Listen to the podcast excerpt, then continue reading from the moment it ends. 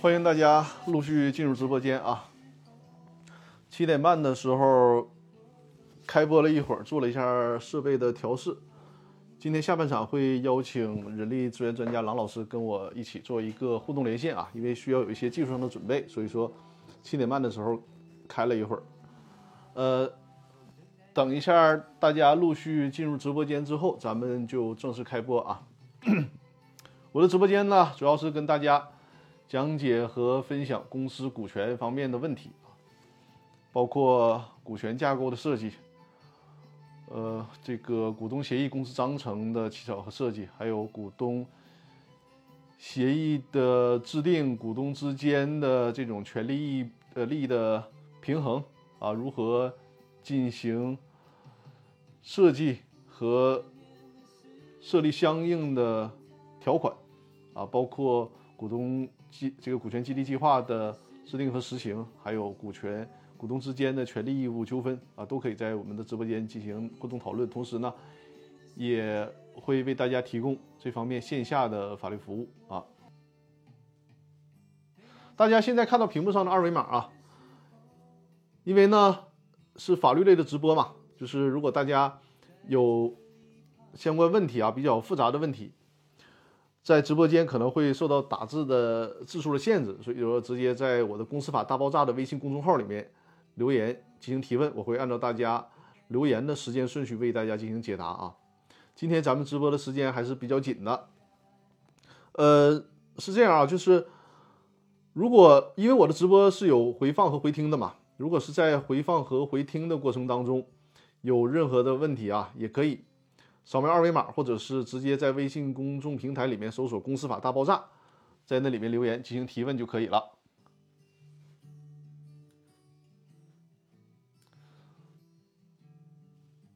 好，感谢托克菲尔分享了我的直播间啊！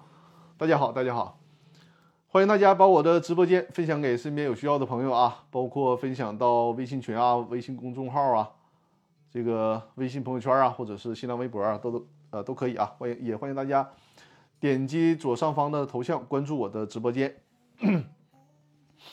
那咱们今天的直播就正式的开始啊！感谢托克维尔，感谢宇宙畅想分享了我的直播。咱们呢上半场先进行我们的传统节目啊，就是有关问题的答复和讨论啊。因为事先大家在微信公众号上已经有很多留言了，那么我先给大家进行解答。在下半场的时候，我会安排人力资源管理专家和我呢一起做一个连线，这也是我们直播间所尝试的一个新的方式啊，可能是会有一些技术上的新尝试。到时候如果要有这个翻车的时候，还请大家多多包涵。那我把幻灯片准备一下，咱们就开始今天的问答环节。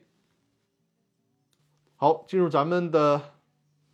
问答环节啊，就是给大家解答之前的在这个直播间当中的提问。我发现这个怎么这直播间里面有有了一个广告是吧？直接把我脸糊上了啊！第一个问题，呃，大家在直播间的朋友帮我听一下，声音是不是可以？声音可以的话，在直播间告诉我一下。呃，对，声音可以的话，在直播间告诉我一下。好，咱们看第一个问题。一位叫后知后觉的朋友，他提出的问题呢是说，董事的活儿能委托非董事来做吗？我把这个问题啊也作为咱们今天直播宣讲的一个主题放在了微信公众号上，相信大家已也已经看到了。首先呢，按照这个公司法的规定啊，按照公司法的规定呢，如果是股东。有限公司就是股东会啊，这个这个股份公司就是股东大会。如果是在股份公司当中召开股东会的话，那么股东可以委托其他人代为参加股东会。这个其他人呢，既包括了其他的股东，也包括除了股东以外的任何的第三方。也就是说呢，对于股东行使权利，委托给他人行使股东行使权利，最主要的就是行使这个。股东会的表决权嘛，那么按照公司法的规定，在这种情况下啊，股东是可以把行使股东表决权的权利委托给其他第三方的，不是公司的股东也可以。但是呢，对于董事来讲就不行了。公司法里面规定啊，董事只能委托其他董事来行使职权。比如说，在召开股东在召开董事会的时候，董事张三来不了了，因为特殊情况或者是疫情啊，被隔离在家里了，那么可以委托其他董事，比如说李四儿也是董事之一，那可以委托李四儿代张三儿进行相应的董事的表决。这是可以的，但是呢，绝对不允许非董事。比如说王这个隔壁老王，他如果是开董事会的话啊，他哪怕是公司的股东，但没有董事身份也是不可以的，也是不能代表其他的董事参加董事会进行表决的啊。这个是公司法的相关的规定。公司法为什么要做这样的规定呢？首先啊。董事他肯定属于公司的高管了。如果这个活儿咱们老百姓讲啊，就是你这事儿你都能外包的话，那这个公司就没法干了，是吧？那如果董事的活儿也可以外包，是不是意味着经理也可以找别人替他来做经理的活儿？任何的甚至于公司的保安是不是都可以把活儿给包出去？这就乱套了。另外一个呢，董事呢，他享有着这个公司。应该是因为是基本上是属于管理层的最高层了，所以说呢，他也是有一定的商业秘密，首先是知悉的权利和途径，另外一个也有商业秘密保守商业秘密的这样的一个义务。如果随意的让任何非董事啊公司的非董事来参加董事会的话，也会泄露公司的商业秘密。所以说，在这种情况下啊，从法律规定的角度以及实践的角度。都是不允许非董事去干董事的活的啊，更不允许董事把他的参加董事会的权利、行使董事的权利委托给其他非董事来行使。这就是对这个问题的回复啊。我不知道后知后觉这位朋友有没有在直播间，在直播间啊？呃，还是那句话，就是大家在直播间留言提问之后啊，尽量守在直播间，然后这样的话呢，给大家进行解答。互动起来，那对大家这个问题的解答和回复更有针对性，效果会更好啊！咱们看下一个问题啊，下一个问题是叫梁锦生的朋友，他提的问题呢是张律师请教个问题啊，公司注销了，股东能否退回公司？股东能否退回公司未注销权、未注销权、未注销前的债权？有什么办法可以追回已注销公司的债权？梁锦生朋友有没有在直播间？在的话可以告诉我一下啊。首先，你的表述里面啊，股东能否退回公司未注销前的债权？这个不太。清楚你表述的这个意思是什么意思？你是说公司欠股东的钱吗？还是说怎么样？这个如果你在直播间的话，需要你进一步的说明一下。然后你后面的那句话呢，就是有什么办法可以追回已注销公司的债权？这个我就理解为公司可能呢之前对外是有债权的，比如说啊，这个 A 公司欠 B 公司一百万，现在 B 公司要注销了。但是呢，在整个注销过程当中，B 公司都没有找到 A 公司去主张这个债权，结果 B 公司自己就注销掉了。呃，木子树心说：“我记得可以向法院起诉，恢复对方登录是什么意思？恢复对方登记吗？呃，这个对，可以再表述的清晰一些，可以再表述的清晰一些。就我们现在假设这个问题是啊。”公司在注销之前有一笔债权，结果呢，在整个的公司清算和注销的过程当中，没有向人家债权人主张过，那就相当于说，公司还有，假如说啊，一百万的债权没有收回来，结果呢，公司就注销了。那在公司注销以后，公司的股东发现，哎，这不对呀，当初公司还有一百万的债权没要回来呢，对不对？你这公司要要回来了，是不是我们其他股东大家能分一分呢？这个时候，想去向债权人要这笔债权还能不能行啊？我推测，这位朋友想问的应该是这个这个概念，这个意思啊。这也是一个很典型的问题。在这种情况下，公司一旦注销，那么他的法人资格就不存在了，就相当于是公司已经死亡了。而且在这个公司注销之前，公司对相关的权利没有任何的交接。你比如说，你你你可能公司就想着急注销，那么对外有人家欠公司一百万，你最起码公司应该做一个债权转让啊。对不对？你告诉 A 公司啊，你这个还欠我一百万呢，你这个一百万，咱这账没完。但是呢，因为我得注销了，那么我让张三儿，我把这个债权通知你了，你将来这个债权你要还给还给张三儿，做出这样的意思表示。那么将来，即便是 B 公司注销了，张三儿还可以找 A 公司要这个钱。但问题是，这个 B 公司在没有任何交代的情况下就贸然的注销了，那都没有主体资格了。你你说这个时候我能不能想起来债权转让啊？连公章都已经销毁了，你怎么去出这个相关文书啊？对不对？如果在这种情况下，这个钱恐怕就没法要回来了，这损失确实很大啊。但是你说对于已经注销掉的公司的股东来讲，你可能是啊，公司有五个股东啊，其中有个小股东可能在国外呢，压根都不太知道公司的事儿，结果回国以后才发现，哎，公司注销了。而且公司呢，之前还有一百万的债权都没有要回来，这些其他的这几个大股东稀里糊涂的就把公司给注销了。这种情况下怎么办？作为小股东，肯定利益受损了嘛，对吧？就是 哪怕他持股百分之十，如果这一百万大家都能够分配的话，他还能得到十万块钱呢，对吧？在这种情况下，那么。他的维权方式是什么呢？就不能再想着 B 公司去主张债权了，因为 B 公司已经注销了。他的维权方式是可以找相关的责任主体，找相关的责任主体，或者是清算义务人，也就是有限公司的股东，或者是清算组成员，如果他们有过错，要求他们承担相应责任。呃，树子木心说，深圳有一堆恢复登记，就是这种虚假登记的，给深圳市场监督管理恢复登记。呃，木子树心，你可以把这个恢复登记的事儿详细的讲一讲。可能是直播间打字确实是啊有字数限制，你还是在我的公众号里面啊，把这个恢复登记的事儿详细的说一说，然后我们可以一起探讨一下。因为这个恢复登记，我不知道你说的是被吊销营业执照之后恢复经营，还说被注销之后恢复啊？因为通常情况下，你注销了是没有任何可能恢复的啊，就像一个人他不能起死回生一样。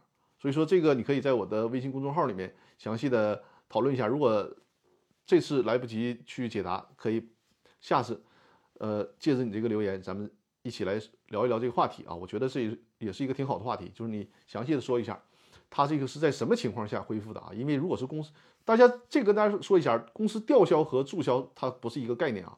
公司吊销通常是一种行政的处罚措施，就是你这个公司不违规经营，不违法经呃这个不违规经营。不按法律规定经营，违规经营啊，在这种情况下，那么会吊销营业执照，就是你公司别干了。吊销营业执照之后，你这个公司就走解散程序吧，啊，解散，然后最终走向注销，这是这个概念啊。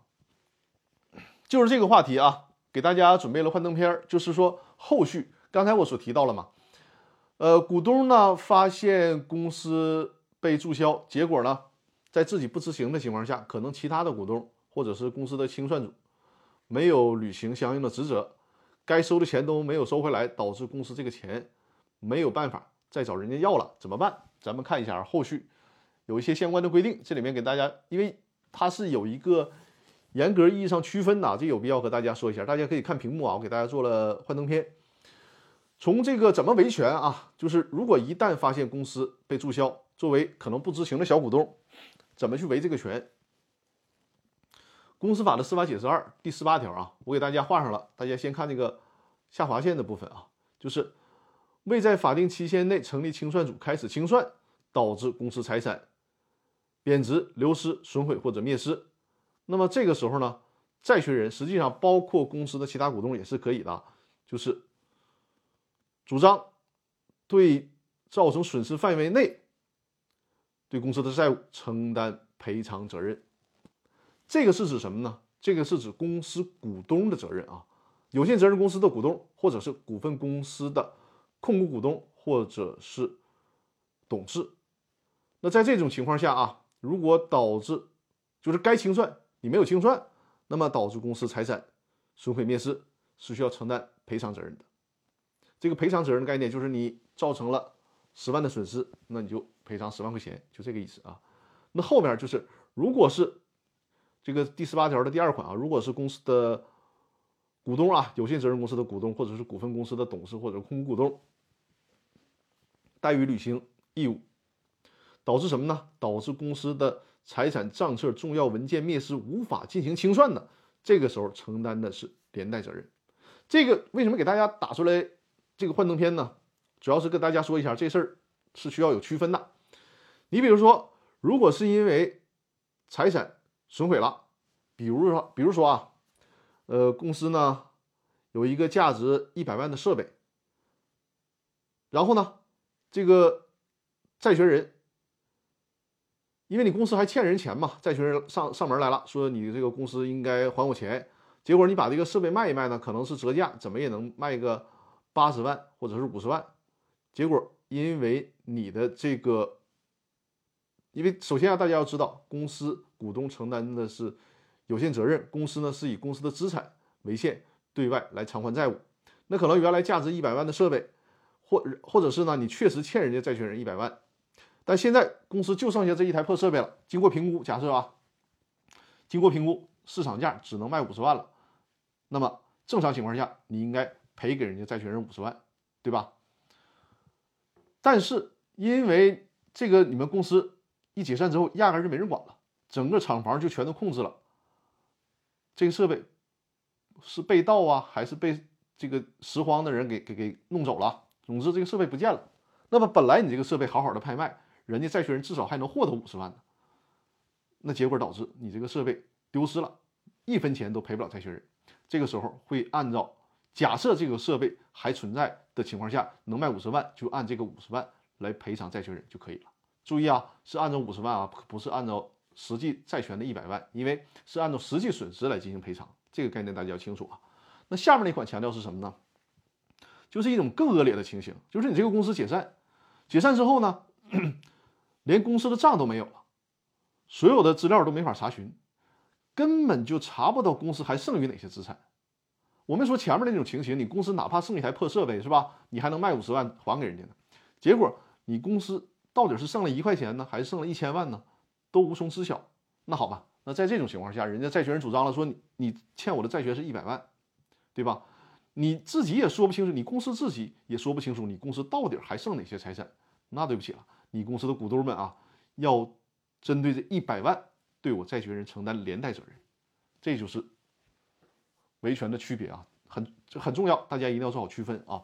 然后我看咱们看啊，下一个。司法解释条文啊，也是围绕这个问题，就是公司法的司法解释二第二十三条里面，大家可以看一下，重点部分给大家做了标注了啊，就是说，如果是清算组成员啊，比如说公司呢聘请的专业会计师事务所做这个清算工作，如果是清算成员，你没有履行清算职责，或者是呢，你清算组的成员最起码的职责应该是通知。债权人，然后对公司解散的事儿在报纸上进行公告，结果该做你都没做，导致人家债权人压根都不知道你公司解散甚至注销的事儿，那么清算组存在过错，就需要承担相应的赔偿责任。像我刚才说的，如果是你这个清算你都没告诉人家债权人，就偷着把公司给注销掉了，那么这些债权人可以以清算组。这些成员作为被告，把公司的其他股东列为第三人，要求他们承担责任啊。这个顺序啊，就是最下面这个黄颜色的部分，这个文字啊，以清算组成员为被告，这个就告诉大家，如果遇到这种情况维权的时候，具体怎么告，告谁，每个人是什么诉讼地位。就在这种情况下，情况下就是公司违法注销，那么首先他起诉的是清算组成员，把他们列为被告。其他股东呢，不是作为被告啊，其他股东是作为第三人啊，是这样来弄。感谢蒲公英分享了我的直播啊，欢迎大家把我的直播多多分享出去啊，也欢迎大家关注我的直播间啊。好，这是这个问题啊。下一个，今天这个直播时间还是比较紧的，我抓紧时间说。下一个问题啊，大家看一下，是登高望远这位朋友，呃，在没在直播间啊？在的话告诉我一声。呃，登高望远这位朋友的问题呢是说，张律师你好，请问他可能是打字打错了啊，说请问今年发布的公司法草案估计何时能够颁布实行？这个真的不知道。包括我最近也检索了一下，呃，最近一个月应该是从互联网上没有看到更新的信息啊，所以说我们还是需要耐心等待。我也是很期待新的公司法能够颁布实施啊，有很多问题在新的公司法里面会得到解决。我们一起期待吧。咱们看下一个问题。下一个问题啊，也是我的老观众了，蓝。呃，蓝的问题呢是说，张律师，请问 A 公司有两个股东，张三呢是持股百分之五十五，李四呢是持股百分之四十五。现在 A 公司注销，工商资料显示为简易注销，由 A 股东申请并签字的。那请问？债权人能否主张张三和李四共同对公司的债务承担连带清偿责任？就我说吧，很好玩啊！我们每次直播，大家的问题都还是比较集中的啊。这次也是针对违法注销的问题，大家提了很多。这个问题啊，就是其实你看啊，这个问题如果在实践当中是比较奇怪的。为什么奇怪呢？公司走的是简易注销。那么接下来我会跟大家分享一下简简易注销的事儿啊，就稍后。那么。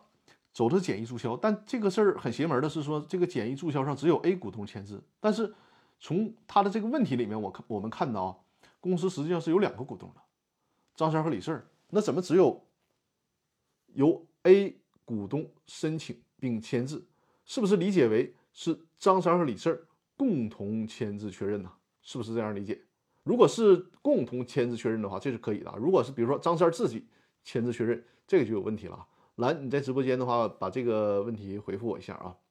那请问债权人能否主张张三和李四共同对公司债务承担连带清偿责任？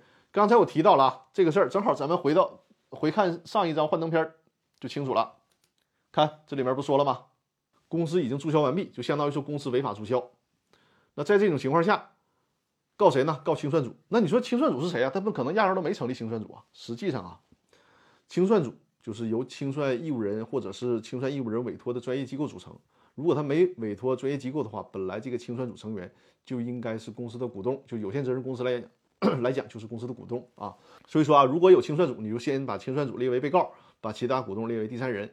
如果压根就没成立清算组的话，你就直接去告那两个股东张三、李四就可以了。这是对这个问题的回答，正好。蓝的这个问题啊，引发了一个我在这里需要跟大家讲的一个事儿，就是关于简易注销的问题。咱们还是要先看这个幻灯片。关于简易注销的问题，这里面跟大家讲一讲啊。呃，蓝说有可能委托了，有可啊，你的意思是说他们有可能委托了清算组了，对吧？如果是有这个委托了清算组的话，就按我刚才给你看的那个司法解释，就是把清算组作为被告，把张三李四作为第三人。这么操作就可以了啊。好，咱们来说说简易注销。呃，蓝，正好你在直播间很好啊，就是有任何不清楚的问题啊，或者是我这边不清楚需要问你的问题，就直接在直播间回复就可以啊。咱们正好顺着蓝的提这个提的问题，跟大家讲一下简易注销的问题啊。确实有简易注销啊，就是按照呃公司法的规定呢，正常情况下公司的注销是需要。走一个流程的啊，包括解散，包括清算，最后全都完成了才能注销。但是呢，为了有一些呃小微企业的方便啊，退出市场的便捷，我们国家的这个工商总局呢，也进行了一些就是制度的创新，搞了所谓我们现在看到的这个简易注销。关于简易注销，两个很重要的法规啊。给大家打到了屏幕上，大家可以看一下，就是工商总局关于全面推进企业简易注销登记改革的指导意见，就是《工商企注字二零一六二五三号》。另一个呢，就是市场监督管理总局、国家税务总局关于进一步完善简易注销登记、便捷中小微企业市场退出的通知，这是国市监注发二零二一。四十五号，这个比较新了，是去年发出的，大家可以截屏啊，截屏。就是如如果有任何简易注销的问题，可以找到这两份文件，里面说的很详细和清楚了啊。这里面给大家提到，就是刚才蓝他说了，说公司简易注销的时候，股东需要签承诺嘛，这个是必须的，必须签承诺，而且呢是需要全体股东来签这个承诺。给大家看一下，签就是大家很好奇，简易承这个简易注销的时候签什么样的承诺书呢？有。工商总局给提供的模板，我给大家做了一个图片，大家可以看一下啊。这个呢是工商总局给大家做的简易注销时候的模板。从这个模板当中，大家就可以看到啊，我给我用红色的部分标注出来了，就是说如果是走简易注销的话，行不行呢？可以，但是啊，回过头来大家看，刚才我给大家提供的两个法规，就不是说所有的企业都可以走简易注销的啊，就有些情况下是不允许的，比如说你这个股权。明显存在争议的等等啊，这种情这些情况是不允许走简易注销的。企业没有其他争议的情况下可以。那么他要求的条件是必须得是全体投资人啊，比如说你公司有三个股东，就得三个股东一起签署这种承诺书啊。而且呢，需要承诺什么呢？就是全体投资人承担相应的法律后果和责任。比如说你还有对外有债务，你没有清偿，你说你搞个简易注销，然后当将来人家债权人说，哎，找你。公司还债的时候，你公司没了，对吧？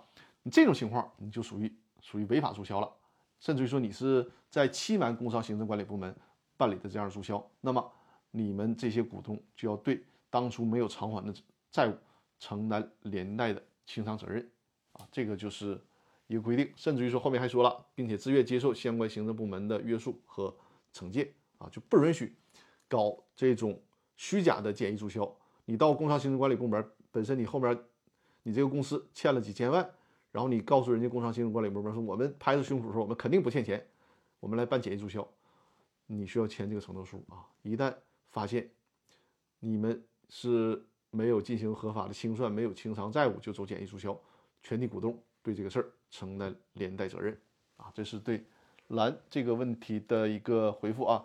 呃，另外呢。还有，呃，蓝还提出了第二个问题啊，第二个问题就是另外，在向市场监督管理局调取资料的时候，呃，是否只需调取公司注销的相关信息，还是章程等内档信息需要一并调取？这个是涉及到实践操作的问题啊，就是我通过我的经验建议大家，如果是调取工商档案的时候啊，无论是办案呢，还是对这个公司企业的相关。问题做一一些尽职调查呀，我们的原则是能调的尽量全都调取，因为很多的时候你没有办法预料到，你比如说你现在查档的时候，你说哎，我想看其中几个问题，等你查完档回去了之后，你才发现，哎呀，还有几个问题我再了解一下就好了。那这时候你再去的话，就会浪费时间啊，浪费成本了。所以说，调取的时候，如果是市场监督管理部门让复制的、让拍照的部分，就尽可能的。都复制拍照啊，现在的成本也不是很高，甚至于有有的那个工商行政管理部门都是免费提供查阅，甚至是复印的啊。所以说能调取的就尽可能都调取，哪怕是自己花钱，这事儿也值得，因为你是或者是案件需要，或者是尽调需要，那掌握的信息肯定是越全越好的啊，就是这个成本还是值得的。这是对蓝这个问题的回复啊，呃，正好是二十九分钟的时间。呃，蓝说好的，非常感谢张律。好的，不客气，不客气。呃，那我们就准备一下和郎老师连线吧。我设备调整一下。呃，如果大家还有其他的问题啊，就就是还是在我的微信公众号上进行留言提问啊。稍等一下，我看看微信公众号啊，暂时正好没有新的问题。我把这个微信公众号的投到屏幕上，然后呢，这个时间我和郎总连线一下。嗯，感谢芒斯能送出的礼物啊！欢迎大家把我的直播间转发出去啊！也欢迎大家点击我左上方的头像关注直播间。好，稍等一下啊，我把那个画面稍微调整一下，稍等。现在我们测试一下声音啊，也就是在直播间的朋友可以帮我们测试一下声音。呃，郎老师，现在你可以说话，然后听一下。听一下现在声音怎么？我的声音清楚吗？可以，呃，你再多说几句话，和大家打个招呼或者介绍一下自己，然后让大家听一下你的声。好的。嗯。好的。因为第一次以这这样的方式来加入张律师的这样的一个直播，然后我个人呢也在这个直播参与张律师直播有多次了。我是做整体，我们是做绩效管理服务以及落地服务的这样的一个机构，我带着这样的一个团队做绩效管理的落地以及咨询服务。那我个人呢，也在很多的一些国有企业，还有一些大型上市公司做顾问，是目前这个情况。然后也今天想跟大家做对绩效方面做一些分享和交流。好的，好的。呃，大家听到声音没有回响是吧？好，那就呃，如果都没有问题的话，我们就可以正式开始了。呃，是这样，今天为什么想到找这个郎老师和我一起做连线直播呢？因为大家可能知道啊，就是包括我们沈阳在内吧，现在很多的地方就是因为受疫情影响，大家需要居家。那实际上在这段期间啊，就是我发现很多人在在这个朋友圈啊，或者上说就是无聊的很啊。但是我很奇怪，因为我觉得忙得不可开不可开交的家，就是我正好利用这个时间在家看了一本书，呃，这个是这本啊，这本书叫做《怪诞行为学》的第二部啊，第一部我已经看过了，好我我记得我在直播间好像给大家就是推荐过这本书啊，哎，这样这样大家就能看到了，对吧？我我是在几年前看过第一部，对对对，非常好的一本书啊然后。我看第二部的时候，人家这个这个小红书上的主播主播是不是都应该这样啊？是不是？嗯，这样哈，这个对焦对上没？对，哎，对上了好在，想，一直在找小红书的感觉，但是这啊个光线是不对的。对上了啊！这个《怪诞行为学》的第二本，我看这本书的时候就有个问题想请教郎老师，正好今天晚上直播嘛，我就和郎老师连线一下，正好我们大家一起分享一下他的这本书的其中的第一章，就说，呃，金钱的诱惑为什么巨额奖金带不来高业绩？就是为什么很高的，因为他从他这个书里面提到啊，就是奖金可能分三等，一等呢是呃一个基本的奖金，第二等呢就是一个中等的奖金，第三等呢是特别高高昂的奖金，高额的奖金啊，这这个很刺激的一个奖金。但从他的这个呃研究和实验表明啊，高额的奖金这个激励效果在这三个档当中是反而是效果最不好的，甚至于说起到一个反作用。就这个事儿，我觉得也很奇怪，正好可以请教一下我们人力资源的专家郎老师，给我们解读一下到底是为什么。实际上这里有一个幸存者幸存者偏差这样的一个问题，嗯因为你刚才提到了，他已经把奖金分成中、低、高三档。嗯那么我们可以看到，能得到有资格得到高额奖金的这一档次的人员，嗯就是公司的骨干，他本身他所从事的工作一定不是重复性的机械性的劳动。嗯如果啊一个老板给机械性劳动的员工以高额奖金，嗯那我觉得他这个就是确实他的发奖金动机就值得怀疑了。嗯嗯嗯，首先这个人能得到高额奖金的人，应该是公司的这种创造性劳动的员工或者嗯创造性劳动的岗位。嗯那么这里就产生了第二个问题，关于奖金对员工的激励效应，它实际上是随着工作的性质而不同的。嗯比如说对重复性劳动和一些机械性劳动，嗯那嗯，么奖金的作用是非常明显的。哎，对呀、郎老师，你这个这个说的很对啊。这本书里边提到了，他他做做了一个实验，就是。对对对，他对于这个。就说他他的这个效果呢，对于体力劳动者，比如他以最简单，比如说我做个实验，他说这里面他做个实验让你跳绳，呃，跳一个给你一块钱，那你就咣咣咣使劲跳，对吧？你跳的越多，奖金越高，这个是很简单很粗暴的一事儿，效果也很好。但是往往是什么呢？就是高薪他，呃，比如金融行业啊，或者是企业高管呐、这种，往往是需要高薪刺激。但是这种对于脑力劳动的越高薪，这个效果有的时候你你反而因为你这个高薪，逼着对方把这个事儿给搞砸了。嗯嗯这里，这里实际上我没有看过《怪诞行为学》的第二部，但是我我刚才能提到这样的一个结论是来自于我们的工作实践，嗯。因为我们经常观察一些企业的基层岗位的员工，他可能为五十到五百元不等的这样奖金，他能付出一切 all in 进去去哦工作，嗯。但是也会因为公司没有合理的去运算他的绩效奖金，嗯。为了五十、二十可能会争得面红耳赤。嗯那么这里我觉得就是整体上来说，这样的奖金对这样的员工他的激励效果是非常强的。当然了，这这里也跟他自己的工资本身的这个水平有关，因为他嗯本身工资也不高，嗯 这是一方面。还有就是关于，就是我还愿意提一下足球，嗯其实跟足球的里边也有很多很多现象也证明了这种情况。嗯比如说当年有很多有很多就是说五大联赛、欧洲联赛的一些顶级球员来到我们中超，为了嗯高额的这种奖金去踢球。嗯。但是你你也会发现，仍然有大批量的一线当打之年的这种球星，他不会为这这些闲人碎碎两的来中超来踢球，他嗯。还会要去追求五大联赛的呃这样的一个付出，因为嗯。他在五大联赛的表现一定会被他国家队的教练所看到，这样他能打世界杯。打世界杯实际上奖金没有那么高，嗯但是是他一生的荣誉。嗯作为一个球员，嗯这一辈子职业这是嗯最高的荣誉。嗯那么像这样的一个一个层层级的人，他的奖金对他的这种弹性就不是很强了，嗯这是我们这样的一个结论。嗯嗯，哦，那看来这个是还是有实践总结的，就不单单是我所看到的这个书本这么说，就实践上也确实是在做项目当中也会发现这个问题，是吧？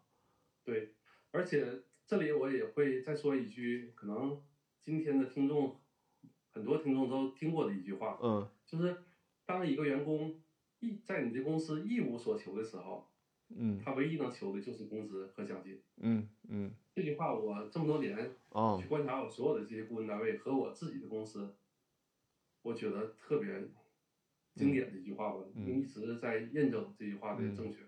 嗯，明白明白，就是他对你这个公司也没什么别的盼头了，就是纯是看钱说话了，对吧？对，嗯同时呢，这里还有一个关键的理论，也能佐证这样这样的一个现象，就是来佐证您刚才提到这种奖金，但是一种情况叫奖金无效这样的一个现象。嗯嗯嗯。那么这里是，呃，五十年代吧，上个世纪五十年代，在美国有一位，也是一位行为学家，他很有名，他叫赫斯伯格。这个人实际上在我大学做那个人力资源学习的时候，就、嗯。就有有关他的著作呀、嗯还有他理论，我们都在学习过。当当当时我们也都是一些理论来学习吧，嗯也没有更多的实践。但嗯他有一个理论，我觉得当时我就记住这名字很有意思，叫嗯双因素理论。嗯指的是什么呢？一个企业的员工，他的满足和满意度来自于嗯两个因素，嗯一个是保健因素，一个是激励因素。嗯那么诸如工资啊、保险，这些都是他的个人的保健因素。嗯那奖励呢，或者是给他派到海外去学习，这些非常难得的这些资源，对他来说是一种激励因素。嗯但是赫斯伯格比较伟大的一个观点就是，他提出了这样的一个观点，就是如果保健因素做得好，那只能带来员工的暂时的这种这种就是说不会提出不满意，但是他也不会说他会满意。嗯。我我后面的话会非常绕口啊，大家大家可以听一下。就嗯是如果保健因素做得好，员工不会提出不满意，嗯。但是你不能说他现在很满意。嗯。如嗯果激励因素做了，嗯。他会满意；但是如果激励因素不做，嗯。他也不会存在不满意，他只不过不会处于一种就是满意的状态。呃，挺绕，但是我能听懂，我能听懂。嗯听懂就是嗯就是说，员工永远处于这样的一个中间的一个状态，嗯不会处于这种超级不满意或者是超级满意的状态。嗯嗯嗯当然了，如果你把它的保健因素无无厘头的给它撤掉了，或者是降低了，它一定嗯会从这种不存在不满意变成了不满意。嗯但是不存在不满意不代表满意。嗯，OK，明白。嗯就是这样的一个概念。嗯所以赫斯伯格这样的概念呢，它也很好的诠释了刚才您提到这样的一个奖金的这样的一个问题。嗯那实际上，如果公一个公司发生了这种给奖金，但是员工已经推不动的情况下，嗯那么我们想有这样的一个质检，一个质检手段，嗯看看今天所有的听众质检一下自己企业是不是存在这样的问题，你的奖金发放是不是有这种三种问题？嗯这三种问题可能决定了您这样奖金呢，它不是这种激励因素，而是保健因素。嗯嗯，这个说一说，对。第一个是你的奖金是不是变成了一种火锅奖？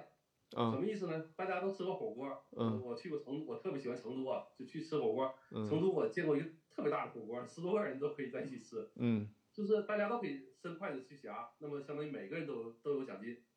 雨露均沾的奖金实际上就不是奖金了。嗯，大家清楚吧？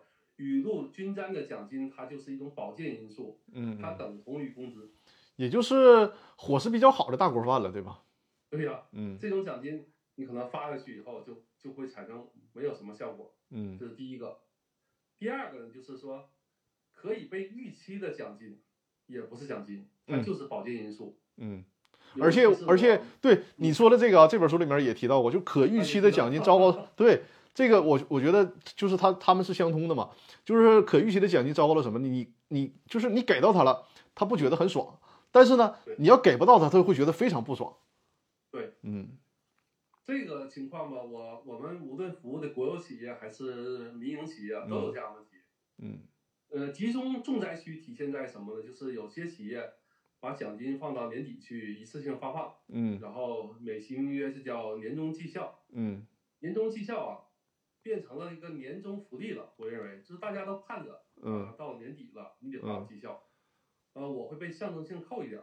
或者我扣多了，那绝对不行。我会跟人力资源部，嗯，无休止的这样这种讨价还价，嗯，这种就是属于一种预期的奖金。大家有两两项预期是很稳定的：第一，什么时候发；嗯，第二个发多少钱。这两项是一旦在员工心目中变成一种固定状态，而不是薛定谔状态，嗯，就糟糕了。嗯嗯嗯，这种情况，他能够很好的预期什么时候发，大概。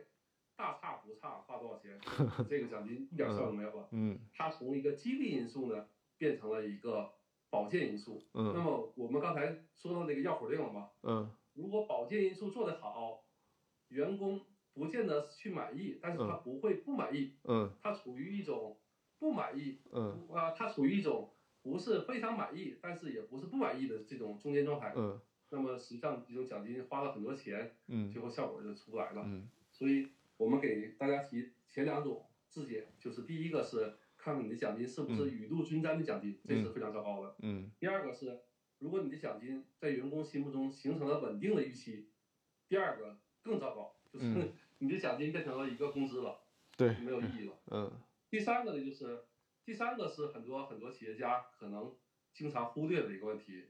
很多企业家说，我的奖金发的很有效果，而且我的奖金发的很有依据啊，我是。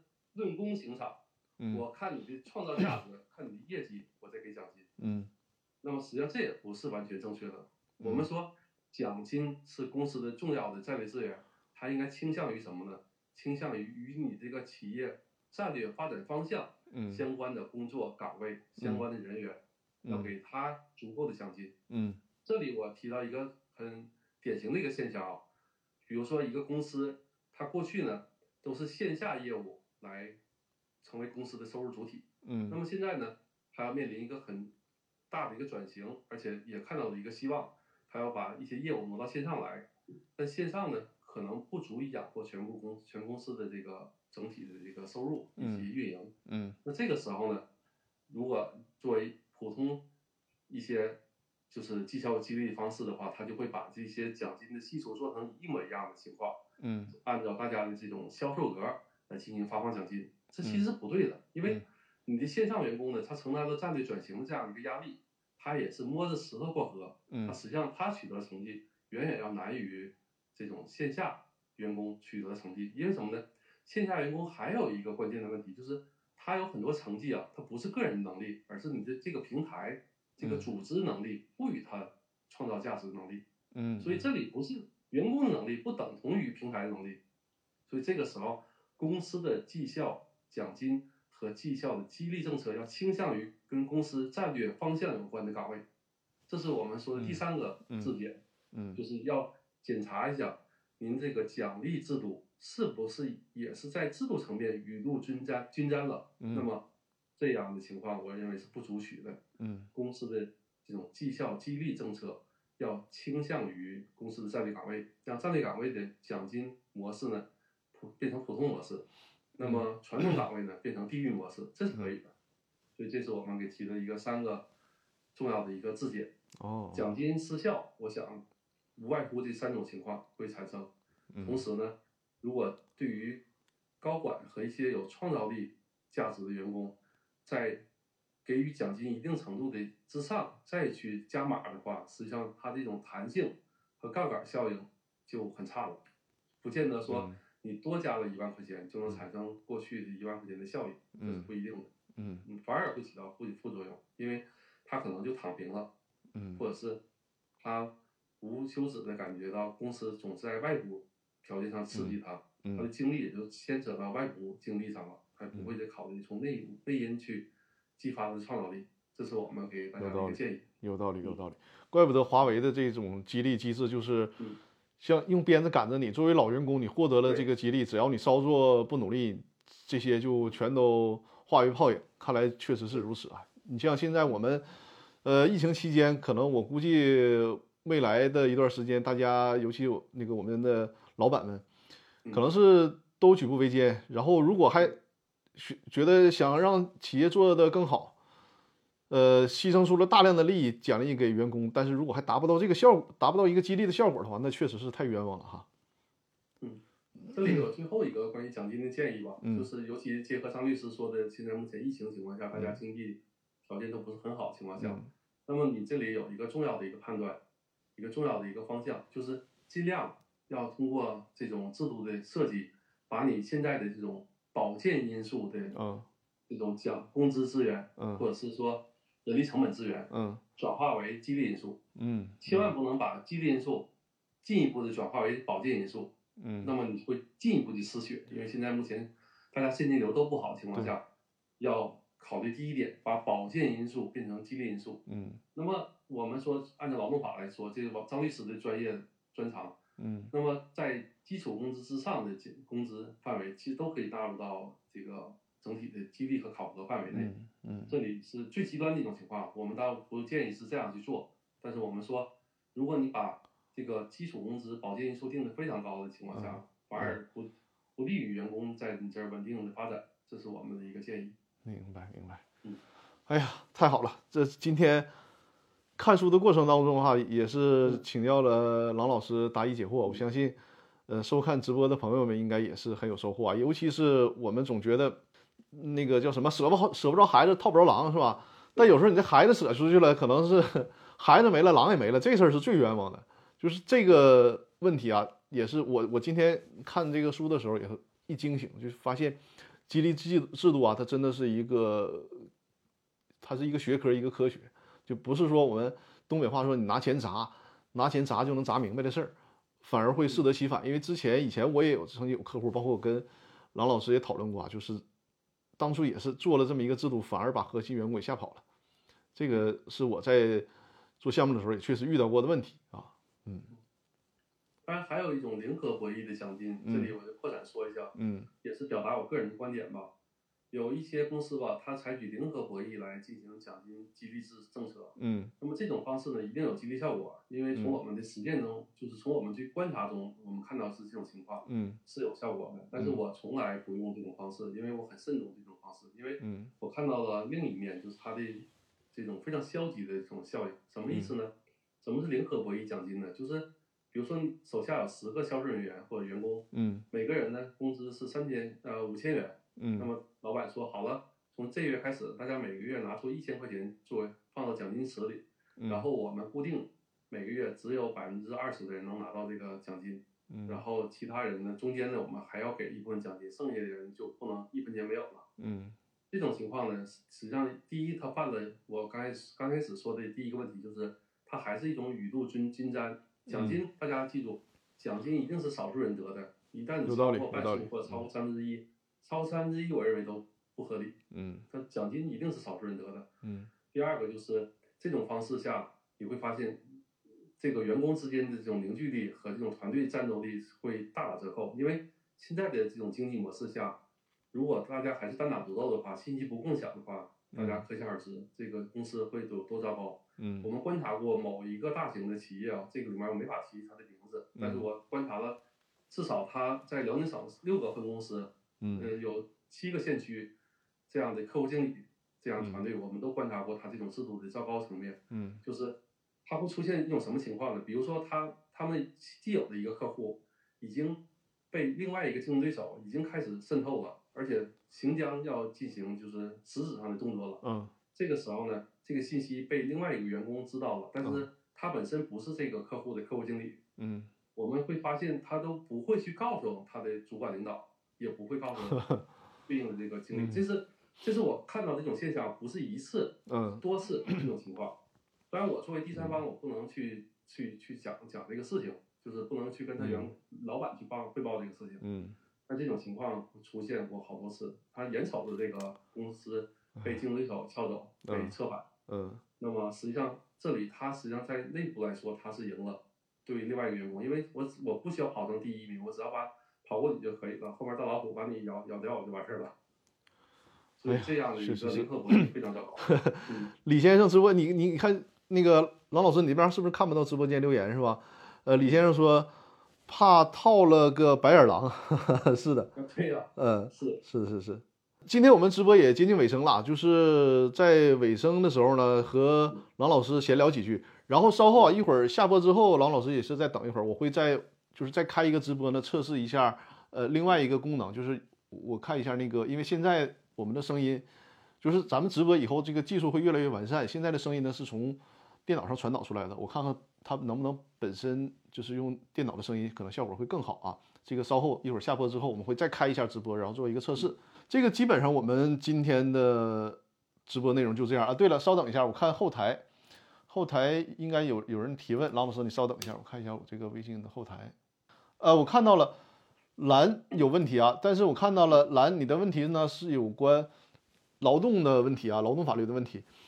呃，这样你的问题呢，蓝，呃，我下周直播的时候会也也是以这种形式啊，我发现这种形式还是不错的，连线我们团队专门的劳动法律师于露律师啊，对对对，呃，我们的于露律师也是和我还有郎老师，我们一起给客户做这个人力资源项目的，就是现在是全方位，呃，从劳动法专家和专家律师的角度，在这个用工制度的考核当中，就是实现科学化，另外一个就是合法合规化。那正好提到了这个问题，就是说一下，下周来，你记住，呃，下周日直播的时候呢，我们会我这边会连线于路律师，然后请我们劳动法的专家给你做一个你的问题的一个回复和解答，好吧？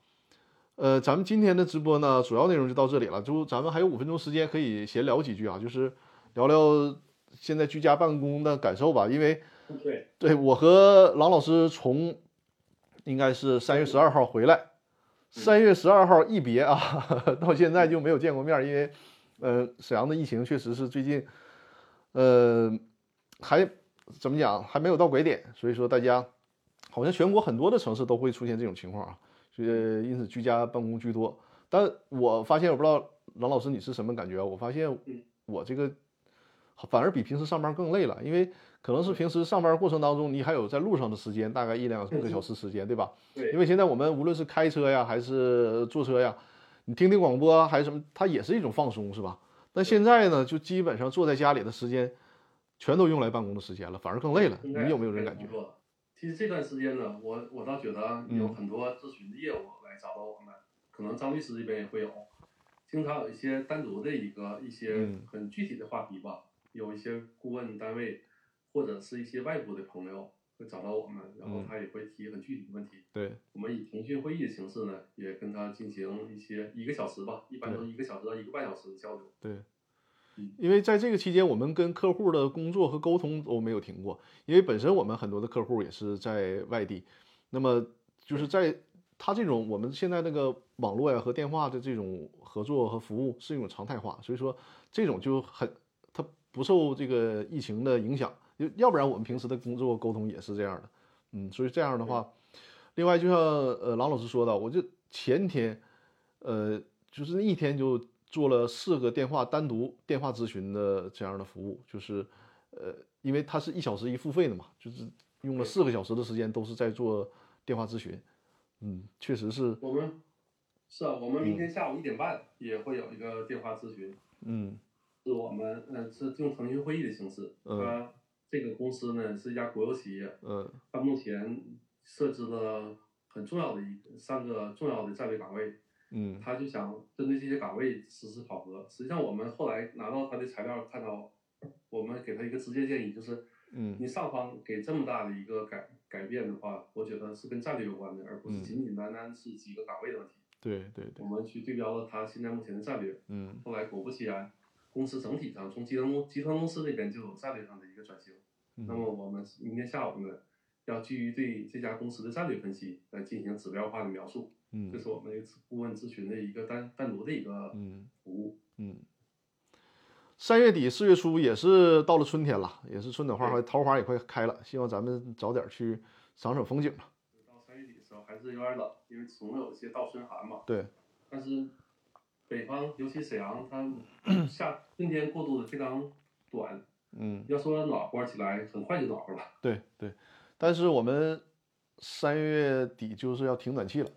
呃，那咱们今天的直播就到这儿。我看一下日历啊，我给大家预告一下下周的直播。我的直播间呢是每周日晚上的八点啊，每周日呢晚上的八点，一个小时的时间。下周呢是四月三号啊，四月三号。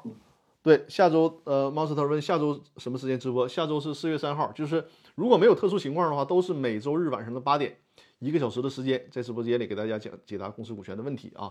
然后另外我说一下，呃，包括我和郎总现在都在那个抖音开通了短视频，另外呢，我是在小红书上开通了这个短视频。我会，我最近发现小红书确实一个很好的平台啊，它甚至于说对于我们这种专业知识型的输出呢，比抖音更加友好。呃，也有可能啊，郎总，我们可能有可能在那个小红书上也尝试做一两场直播啊。就是总之来讲，我觉得小红书上的现在的数据反馈还是不错的啊。呃，说回正题啊，我们是下周日晚上的八点啊进行直播，很有可能就是因为蓝今天提了两个有关劳动方面的问题，就是下次会通过直播连线的方式邀请我我们团队专业的劳动法律师于露律师解答这个问题啊。当然，当然啊，这期间大家如果有相关劳动法的问题，也可以在微信公众号上进行留言提问。呃，我在这里面再把我的那个微信公众号投放上来一下，让大家看一下啊。然后马马上张律师把我这个微信也可以投那个发到群。好的，好的。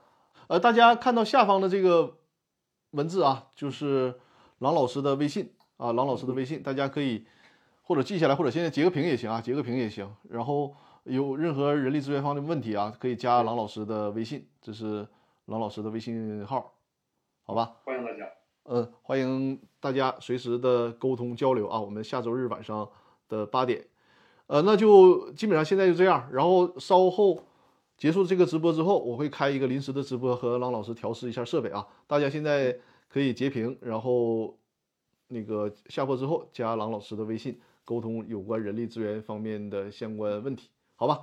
咱们下周再见。我这个就不切换音乐了，因为我发现这个音乐因为是用外放嘛，它声音过大。咱们就到这里啊。感谢各位，感谢郎老师，谢谢谢谢谢谢大家，谢谢大家。愿疫情早点结束。是的，早点结束，我们赶紧投入春天的怀抱。是，再见，各位。好，再见。